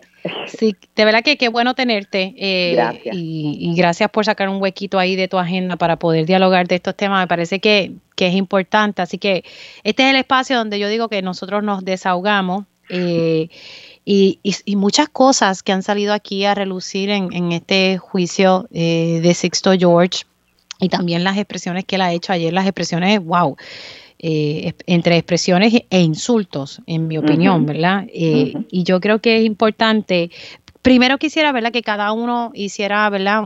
su evaluación de todo esto que ha pasado y después yo creo que, es importante y me lo traía Yolanda y ayer anoche lo hablaba con mi esposo eh, me parece que hay que hablar un poco sobre el ejercicio del periodismo el rol de influencers el rol de los analistas los que sean, ¿verdad? A, quienes se califican como celebridades, eh, porque aquí, ¿verdad? La, gente no sabe distinguir y es importante uno dejar eso claro, porque no todo el que coge un micrófono o que se para frente a una cámara es periodista, ¿verdad? Así que quiero hacer esa distinción más adelante, pero primero, ¿verdad? ¿Qué le, le ha parecido a ustedes? Voy contigo, Robbie, y luego voy con, con Yolanda sobre qué te ha parecido ya, porque ya estamos en esta etapa final, ojalá que esto se acabe hoy. Eh, porque ha sido, ha sido una jornada intensa para los colegas que han estado cubriendo eh, este juicio federal. Roby. definitivamente, y, ha sido también fuerte para, para el pueblo, porque el pueblo pues ha tenido la oportunidad de poder eh, em, ver o escuchar y leer sobre un juicio que estamos en el estrado y otro juicio a las afueras, que es el que ha creado en este caso las expresiones de Sixto Jorge eh, en este caso eh, estuvo callado toda la semana, pero ayer pues finalmente pues despotricó todo, tal vez lo que no dijo en una semana y pico lo mencionó ayer. Eh, yo pienso que lo que tuvimos la oportunidad de ver, que soltó sapos y culebras en contra de, de eso, de, de quienes lo están enjuiciando, yo creo que para mí que es parte de una estrategia yo creo que Sixto Jorge no es un, no es un tonto, él, bastante listo ha sido ¿no? dentro de los medios para poder saber lo que puede ser una estrategia que pueda llegar a, las personas. Y yo pienso en este caso que, que yo me voy en la teoría de que él estaba llegando a, tratando de llegar al jurado. eh, el jurado que no ha sido secuestrado, un jurado que cuando salieron de allí en la tarde tenían acceso completo a sus teléfonos y en, una, y unas expresiones que se, que se transmitieron literalmente, no solamente en televisión, en radio, lo escuchamos una parte ahora, en las redes está completo también. Y yo creo que eso, eh, yo creo que es también una como un arma para él tratar de, de, de en cierto modo, eh, tantear un poco la opinión, porque acuérdense que en este caso, con que tenga una persona que tenga una duda, ya tenemos lo que le llaman a home jury. Así que eh, yo creo que se, se tiró esa carta que le podría salir cara, pero que tal vez es una estrategia, yo pienso que es una estrategia que, que a lo mejor no le salió perfecta, porque pues también las emociones corren cuando uno hace ese tipo de expresiones, pero pero sí es fueron unas expresiones horribles no en cuanto no solamente contra el juez etcétera sino también contra la prensa. En este caso contra algunos miembros de la prensa fue, directo a, unos nombres a un nombre en específico y a otras personas que alegadamente él fue a, a llevarles la historia y que alegadamente según él le picharon. Eh, así que pues nada es algo es algo bien serio y tenemos que ver porque tenemos un problema aquí de unos medios no solamente medios, sino que también tenemos las redes sociales que lo que han hecho en cierto modo es eh, eliminar, ok, hasta hace un tiempo nosotros teníamos una línea entre lo que era periodismo y lo que era un eh, entretenimiento. Y hace, hace ya unos años que estamos viendo que esa línea se ha ido eliminando. Y entonces pues se le ha, se le ha delegado tal vez eh, elementos de entretenimiento a periodistas o, o elementos de periodismo a entretenimiento y entonces pues ahí esa línea la gente ya no la está viendo. Vemos vemos entertainers con, con el nombre de fulano news cuando de verdad no son news y entonces pues la gente pues el, lo que consume en las redes y lo que consumen el, el, producto pues no no no distinguen quién de verdad tiene la, no solamente la educación eh, en periodismo sino también la vocación de periodismo que, que es una que, que, que nos distingue sobre un ente, eh, una persona que solamente se dedica a entretenimiento. Voy ahora con, con Yolanda. Pues mira, Mili, eh, yo concurro mucho con lo que está diciendo Robbie. Quizás pues tengo un poco más de años eh, y eso es interesante porque Robbie es de los, ¿verdad? los nuevos los nuevos periodistas que han manejado las nuevas tecnologías de, de, de las redes, etcétera, en el caso mío, que yo llevo ya casi más de 40 años en los medios, he estado en prensa escrita, radio y televisión, siempre ha existido manzanas podridas en los medios de comunicación. ¿eh?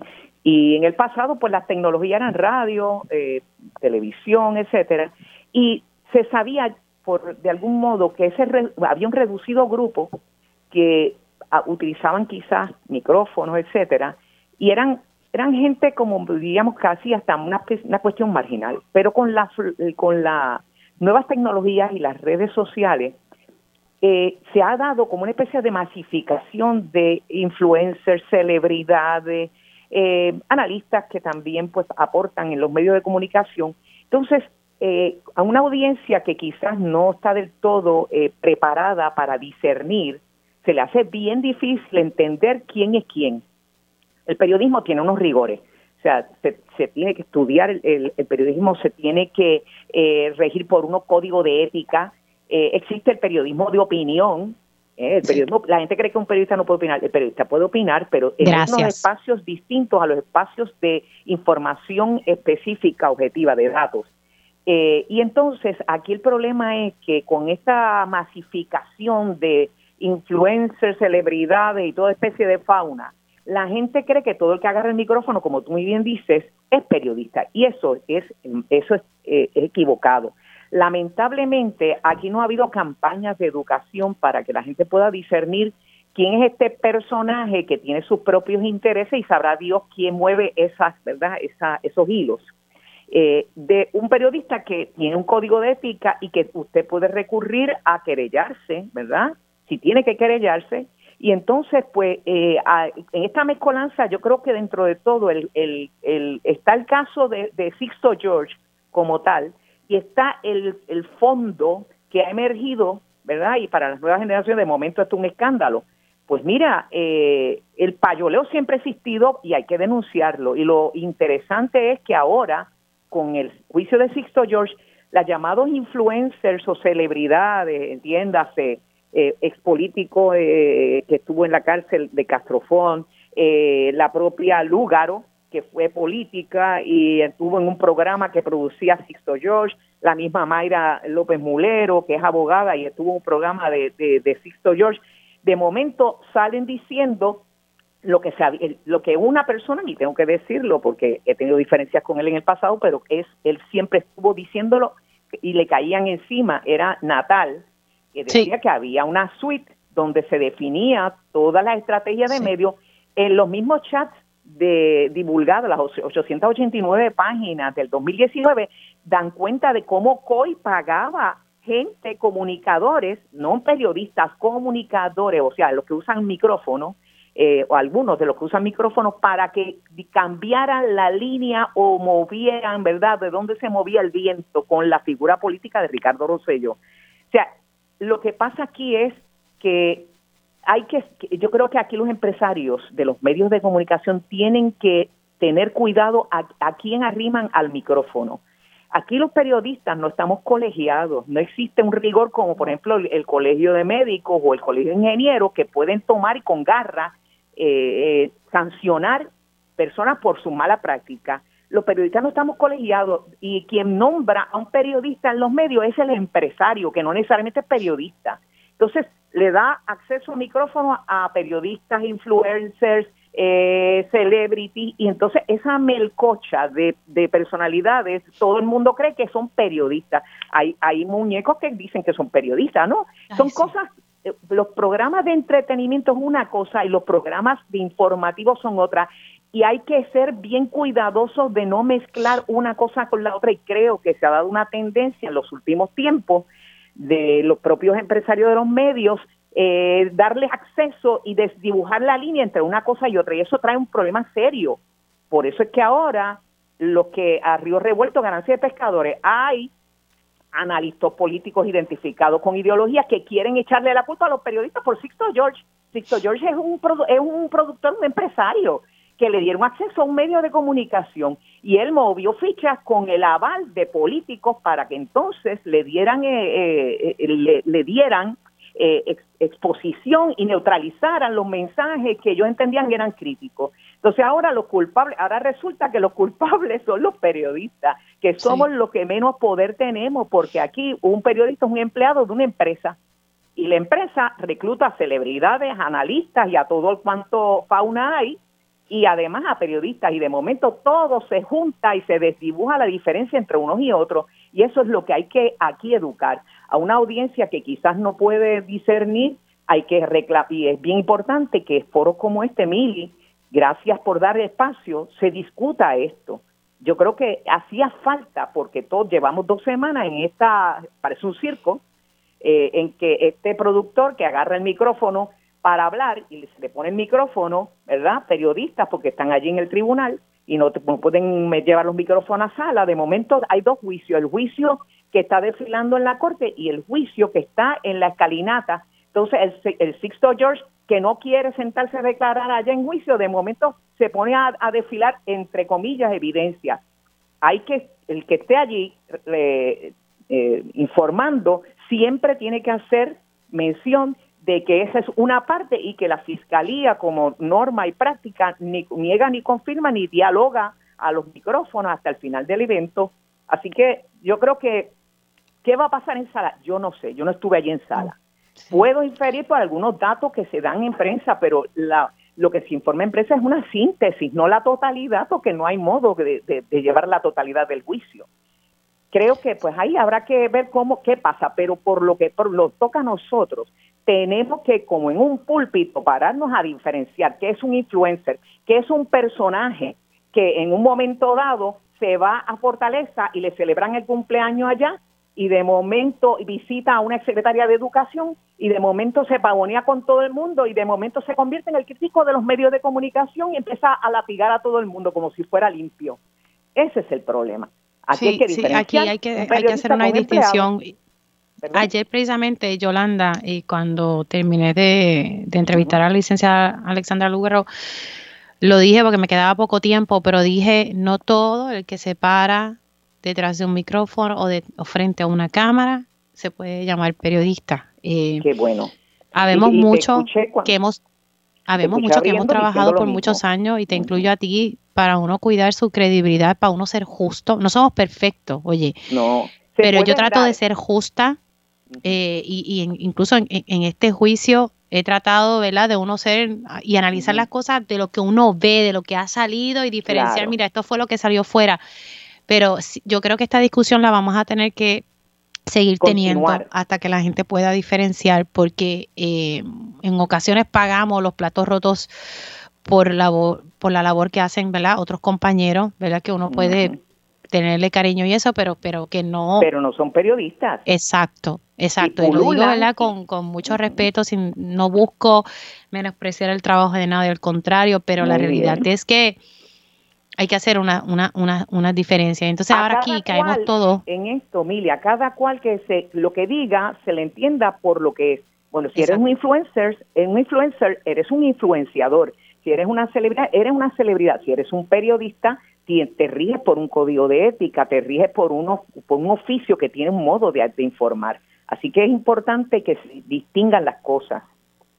Y, y esto del, de la payola, no sé, tú- Sí. tú, tú tienes muchos años, Sí. eh, mucho más que yo, pero yo he visto cosas, Yolanda y Robbie, que a veces yo digo, what the heck. Obviamente uno, uno permanece callado, eh, pero uno ve unas dinámicas y unas cosas que uno dice, esto no es ético, esto Pues no es correcto. Perdóname, ex- existe lo que es la payola, ¿verdad? Que pagar porque le pongan el disco, ¿verdad? Al músico. Y el, la plugola, que es que, que cobren, ¿verdad? Una persona cobre en un medio por influenciar sobre alguien y que la estación no lo sepa.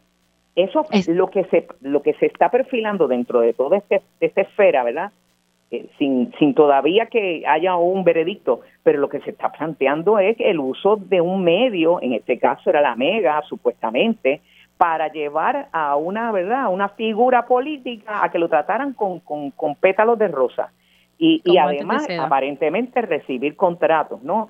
Eh, eso es, y, y entonces recuerdo que la Mega pasaron unos par de días y votaron a Sixto George eh, eh, hay unos contratos ahí. Los elementos están dados para que un jurado haga una evaluación objetiva.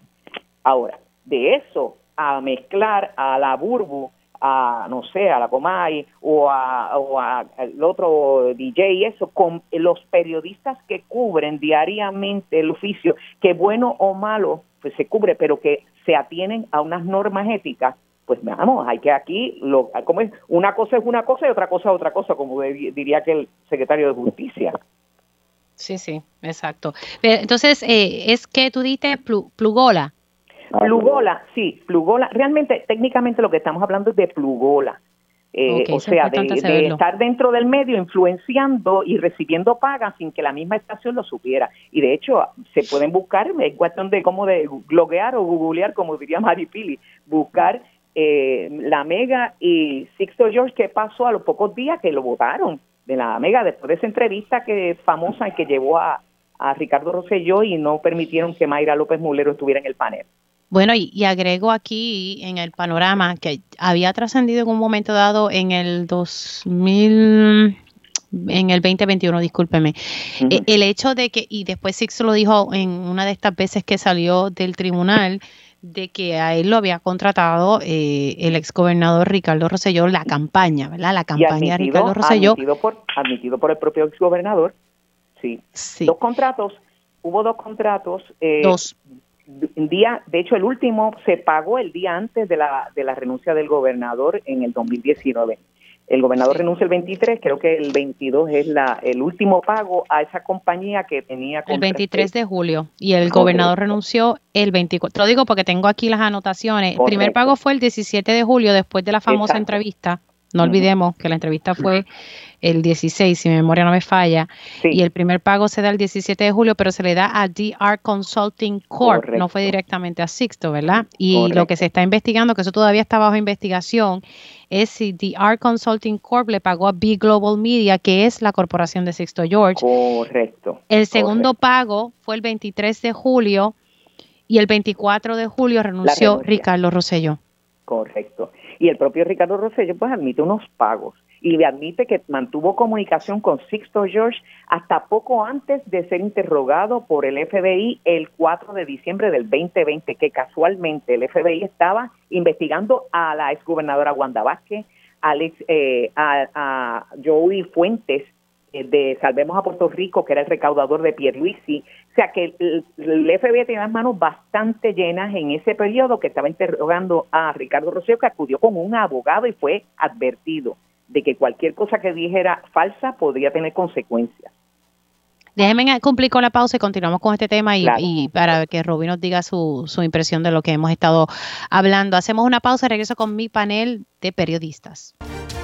Y ya estamos de regreso aquí en Dígame la Verdad por Radio Isla 1320. Les saluda Mili Méndez, gracias por conectar. Sigo con mi panel de periodistas que está integrado por Roby Cortés y la compañera Yolanda Vélez Arcelay. Estábamos dialogando sobre el juicio de Sixto George, todas las, cosas ¿verdad? que han ido surgiendo dentro y fuera de la sala del juez Francisco eh, Besosa y hablando un poco, ¿verdad?, sobre los roles, el, el, papel que juega aquí un periodista, el papel que juega un influencer, eh, un analista eh, y personas que, que, han sido calificadas como celebrities. Hay que hacer ¿verdad? esas distinciones y yo creo que poco a poco iremos, yo creo que a partir de esto tratar de seguir educando a, nuestra audiencia sobre esas diferencias, ¿verdad? Eh, y estábamos hablando ahorita, eh, Yolanda y yo, y, me gustaría escuchar un poco, ¿verdad? porque sé que Roby estaba detenidamente escuchando lo que estábamos hablando. Eh, Roby, ¿qué, ¿qué, te parece, ¿verdad? Todo lo que estábamos hablando ahorita, Yolanda y, y esta seguidora. Bueno, yo creo que, en este caso obviamente me, me quedé me quedé absorto porque yo creo que ustedes hicieron una, una buena explicación, ¿no? De, la, la realidad que se está viviendo ahora mismo mm, en los medios y yo creo que lo tenemos tenemos que darle un poco de peso a lo que son la, la influencia de las redes sociales en todo esto. Eh, como decía eh, Yolanda, hace 20, 30 años lo que había era radio, televisión y prensa. Eso es todo. Ahora tenemos el poder de las redes sociales, que las redes sociales en cierto modo lo que han hecho es eh, darle voz a todo el mundo. Y todo el mundo ahora tiene voz. Y, todo, y en cierto modo, pues, por un lado tal vez democratiza, le, da poder a todo el mundo de poder tal vez expresarse y le da un micrófono, un canal. Y, y esto pues es bueno por un lado, pero es malo por el hecho de que, de que entonces esa esa línea que estamos tratando de trazar entre, entre un periodismo responsable y un periodismo de pues que, no es periodismo en realidad, es el reporte de algo que está sucediendo, eh, pues se, se, se, contamina, se contamina bastante. Y ahora mismo pues tenemos un, problema pues con, con esta situación de los de, la, de lo que son las personas influencers eh, en el hecho de que pues Ahora, ¿quién, ¿quién de verdad tiene la razón? ¿Tiene la razón el que opina en las redes o tiene la razón el que ha estado siguiendo todos, o sea, todos estos protagonistas durante décadas, literalmente? Eh, que en el caso, por ejemplo, de ustedes, en este caso, pues Yolanda, en el caso tuyo, Mili, que han estado en distintos medios eh, cubriendo lo que es la política puertorriqueña, por ejemplo, y que conocen todos los personajes y conocen pues todas todas las, las líneas y las curvas que puedan ocurrir en este caso pues muchos de los de los influencers o personas que opinan por otro lado pues no tienen ese conocimiento. Y entonces pues por lo tanto pues hay que darle valor a eso y hay que buscar la manera de, de, ponerlo así. Sin embargo también hay un rol que en este caso le, le compete a los dueños de medios o a las personas que dirigen a los medios de poder de darle el espacio y no y no quitarle el espacio entonces al verdadero periodismo y sustituirlo por el análisis. Eso, eso ha sido una mala tendencia durante los pasados años, que hemos visto la, la, eliminación de espacios, tanto en radio como en televisión, de periodistas haciendo periodismo a analistas o personas que tal vez sean abogados, etcétera, haciendo la labor que parecería ser periodismo, pero no lo es, pues es un análisis, es una opinión eh, y la gente lo está tomando como si fuera un hecho. Eh, y yo creo que ahí también pues los medios tienen tienen también el deber y la responsabilidad de, de, velar porque esos departamentos de noticias tengan poder para poder seguir fiscalizando en este caso o haciendo la, la, la responsabilidad ética periodística que nosotros tenemos que tener para poder seguir haciendo nuestro trabajo y poder dar a conocer pues, situaciones y eventos reales, verdaderos, cosas que están ocurriendo a nuestro alrededor, que a veces por el ruido de otros eventos se van por debajo de la mesa. Que eso lo vemos todos los días. Vemos la, la, los chanchullos que de momento a lo mejor una persona denuncia y se quedan por ahí por debajo de la mesa y no es hasta que de momento explota por otro lado que, se dan a conocer y así por el estilo. Así que nada, es una es un es un trabajo arduo que hay que seguir luchando y, yo creo que también hay que unirnos ¿no? los, periodistas dentro de eso y poder distinguir entre periodistas y e influencers o, analistas, etcétera. Esos son dos, dos elementos muy distintos.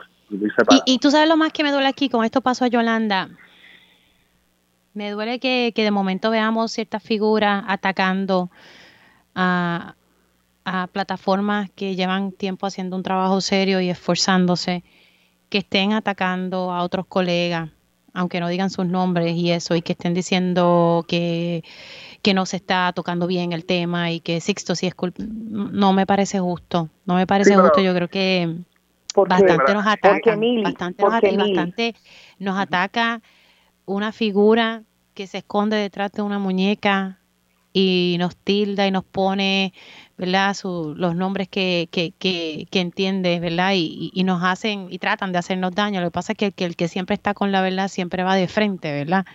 Y, y, y ya suficiente de eso. O sea, es difícil uno ejercer esta profesión eh, como Dios manda, ¿verdad? Siguiendo la ética que nos rige y siempre buscando la verdad. Eh, no es eh, divertido todos los días uno pararse aquí, uno se prepara para hacer estos programas, uno quiere siempre buscar la verdad, uno quiere, por lo menos yo hablo por mí, yo siempre busco en este espacio ver cómo yo aporto a un mejor país. Y no busco fastidiar a nadie, solamente busco y se fiscaliza, porque eso es lo que hay que hacer. Así que tú sabes, no, no nos ataquemos porque eso no es lo correcto. Al final del día, tú sabes, vamos a seguir haciendo nuestra función, fiscalizando, buscando la verdad y decir las cosas como son.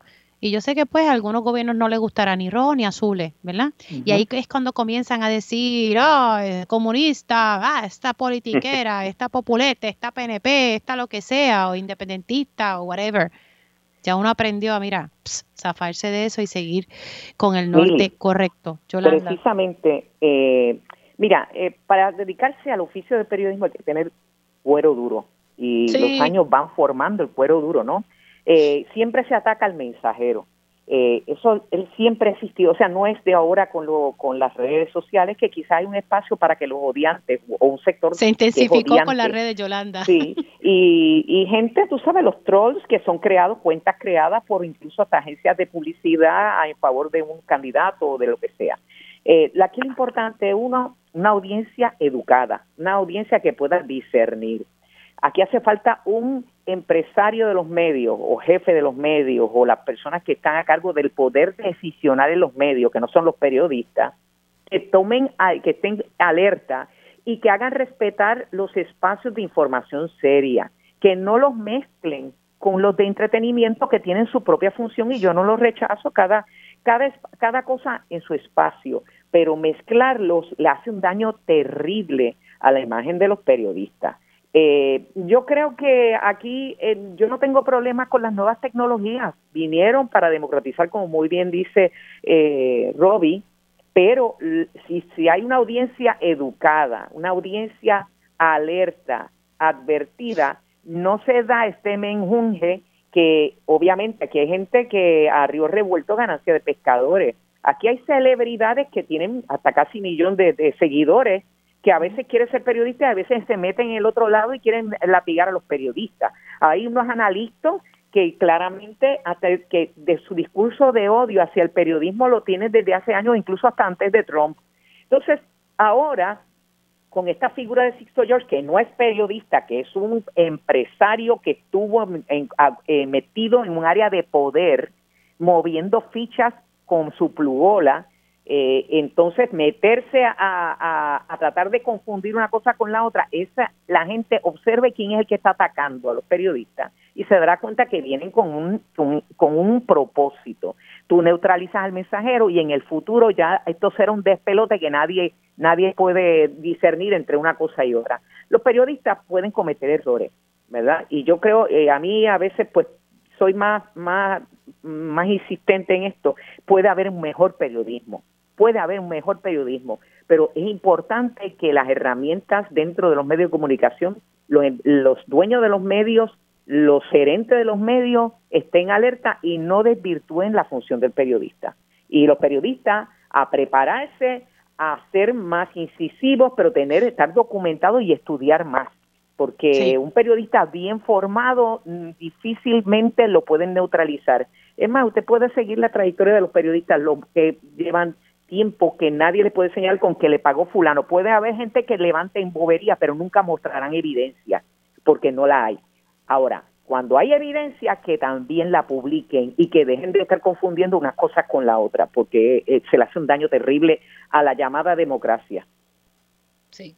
Déjame hacer una pausa y regresamos nuevamente con mi panel de periodistas. Y ya estamos de regreso aquí en Dígame la Verdad por Radio Isla 1320. Sigo con mi panel de periodistas integrado por Roby Cortés y la compañera Yolanda Vélez Arcelá. Y nos queda el último segmento. Voy a dejar que ustedes quieren seguir con, seguimos con, este tema o, quieren abordar algún otro de los tantos temas que pasan en este país. Eh, me dejan saber, Roby. Eh, Yolanda, ¿tienes tema? Tú me dices. Pues, pues, mira, tú sabes qué, yo creo que deberíamos remachar más en esto porque no hay no hay duda de que hay pocos espacios de momento. Sabes que en los periodistas es como en casa del herrero cuchillo de palo. eh, nosotros vivimos en la carrera continua de trabajar lo que, los eventos que van suscitándose, ¿verdad?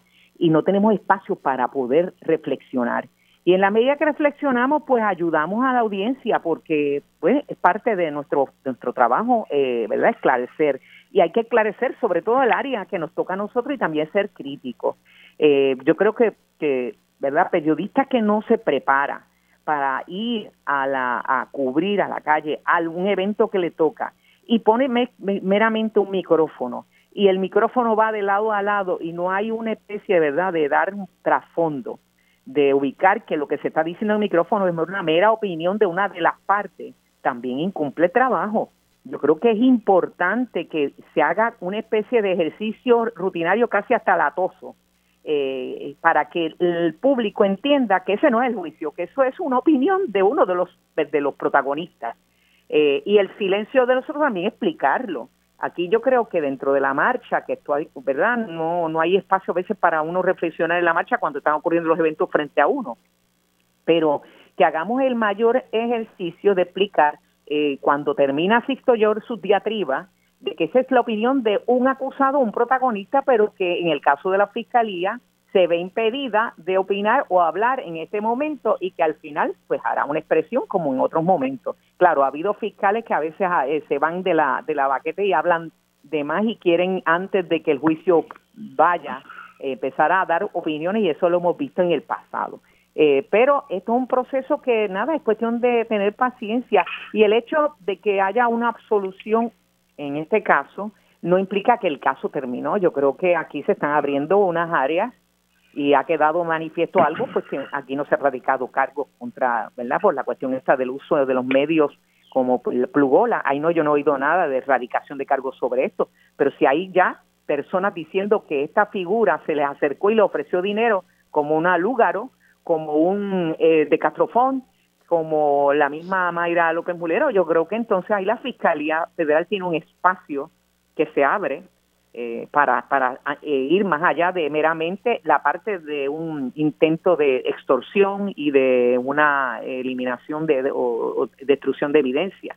Yo, yo creo que yo creo que he tratado en el punto eh, el hecho de que este caso cualquiera que sea el resultado ya tiró en cierto modo pues una unas líneas de lodo a, lo que es la profesión del periodismo y, y, y también la no, no tanto el periodismo, la función de los medios en, en, la labor de las noticias, de reportar noticias. Yo creo que, que, es algo que, en este caso, como lo hemos recalcado durante esta pasada hora, los directivos de medios, en este caso, y más, puede ser el gerente de la, de estación, pero también el director de noticias o la directora de noticias, la persona que está a cargo de, de, Figuras que no salen frente a cámara.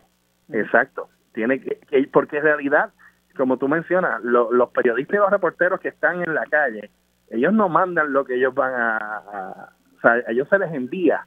En este caso, yo yo fui jefe de información. Sí, y bastante peleábamos. Yo tenía que enviarte a ti a hacer, vamos y peleábamos todos los días. Exactamente porque es así, porque pero en este caso hay una línea editorial que en este caso los medios tienen que, que pues, se adhieren y pues lo siguen, pero también hay que ver cuando hay irregularidades en ese asunto, en ese aspecto, eh, también hay que hay que buscar la manera de, de, mejorar eso o eliminarlo, porque ahora mismo la, la profesión y los medios en este caso, en la parte noticiosa, yo pienso que de, de esta situación se abre una caja de Pandora que podría traer más asuntos en el futuro y que yo creo que es necesario de que es ahora cuando está eh, apareciendo esos primeros vestigios de lo que viene, eh, dar estar claro con, con estas situaciones y ver si son verdad, si no son verdad, sacar, tirar al medio el que, el que, el que haya ocurrido, porque es que es la verdad, o sea, aquí, aquí también se habla mucho de que no se mencionan nombres, yo no conozco, sinceramente no conozco a, alguien que haya eh, recibido dinero directamente, porque no conozco el caso, pero si yo lo supiera, pienso que es mi responsabilidad por lo menos o denunciarlo de alguna manera o buscar la manera de, dejarlo saber. claro, eh, pero no recurrir al innuendo, lo que hay que es mostrar la evidencia. Y si fue, si se fue una persona, o sea, si se fue testigo presencial como está planteando la figura que no es periodista de Lúgaro, la figura que no es periodista de Castrofón, la figura que no es periodista de Mayra López Bulerón, que todos salgan en los medios de comunicación, y ya ellos han dicho expresamente ser testigos presenciales de un intento, pues yo creo que ahí, por ahí hay tela de dónde cortar. Eh, en el pasado se sabía quiénes eran y de vez en cuando afloraban, ¿verdad? Pero era como aquello no era, no, como te digo, no estaba tan masificado como ahora, pues ahora cualquiera que obtiene cuántos followers, qué sé yo, un número determinado de followers es una es un influencer de respeto de momento se le acercan y quieren que esa persona opine. Y como no tiene el rigor de la cuestión ética que tiene un periodista, pues ahí hay ¿verdad? espacio para cosas que son mm, dañinas a, a lo que a los intereses del pueblo de Puerto Rico.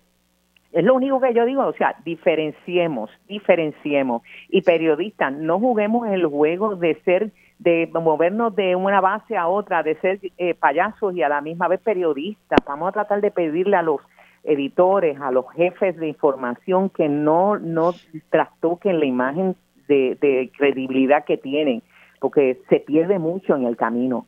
Entonces, eh, hay también, como parte de la educación, que la gente entienda que los periodistas tienen espacios para opinar. El periodismo de opinión ha existido por centenares de años.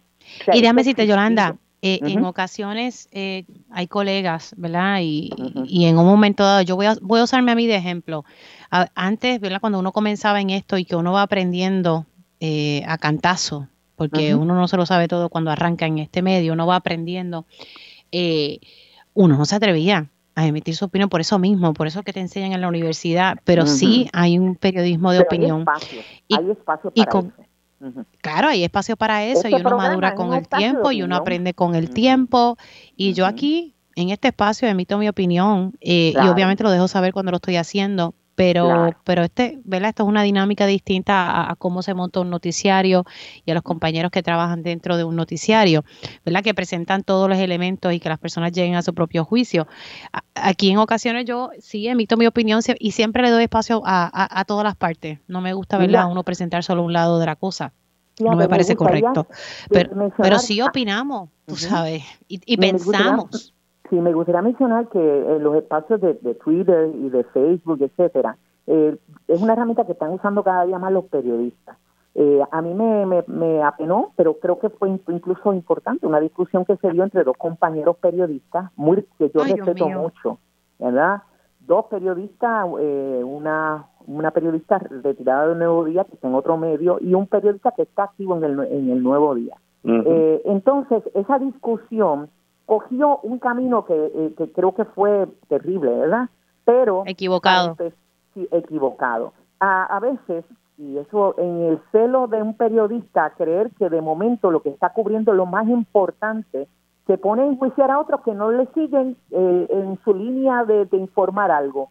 Bueno, yo creo que aquí a nadie de los miles de, de usuarios del puente atirantado ven como un divertimento que se toque el tema del puente atirantado, que es un asunto serio y que raya en un aspecto de, o sea, de mal gobierno, cómo se manejó el tema del puente atirantado. Entonces, pretender, ah, en vez de seguir este otro asunto de lo de Sixto George, están hablando del puente atirantado porque es un divertimento. Yo creo que eso, eh, el querer que eh, se siga la línea que tú estás bregando, me parece que también es arrogante. Periodista, cada cual en lo suyo que se le asignó no pretende juiciar al otro porque no le está siguiendo su línea.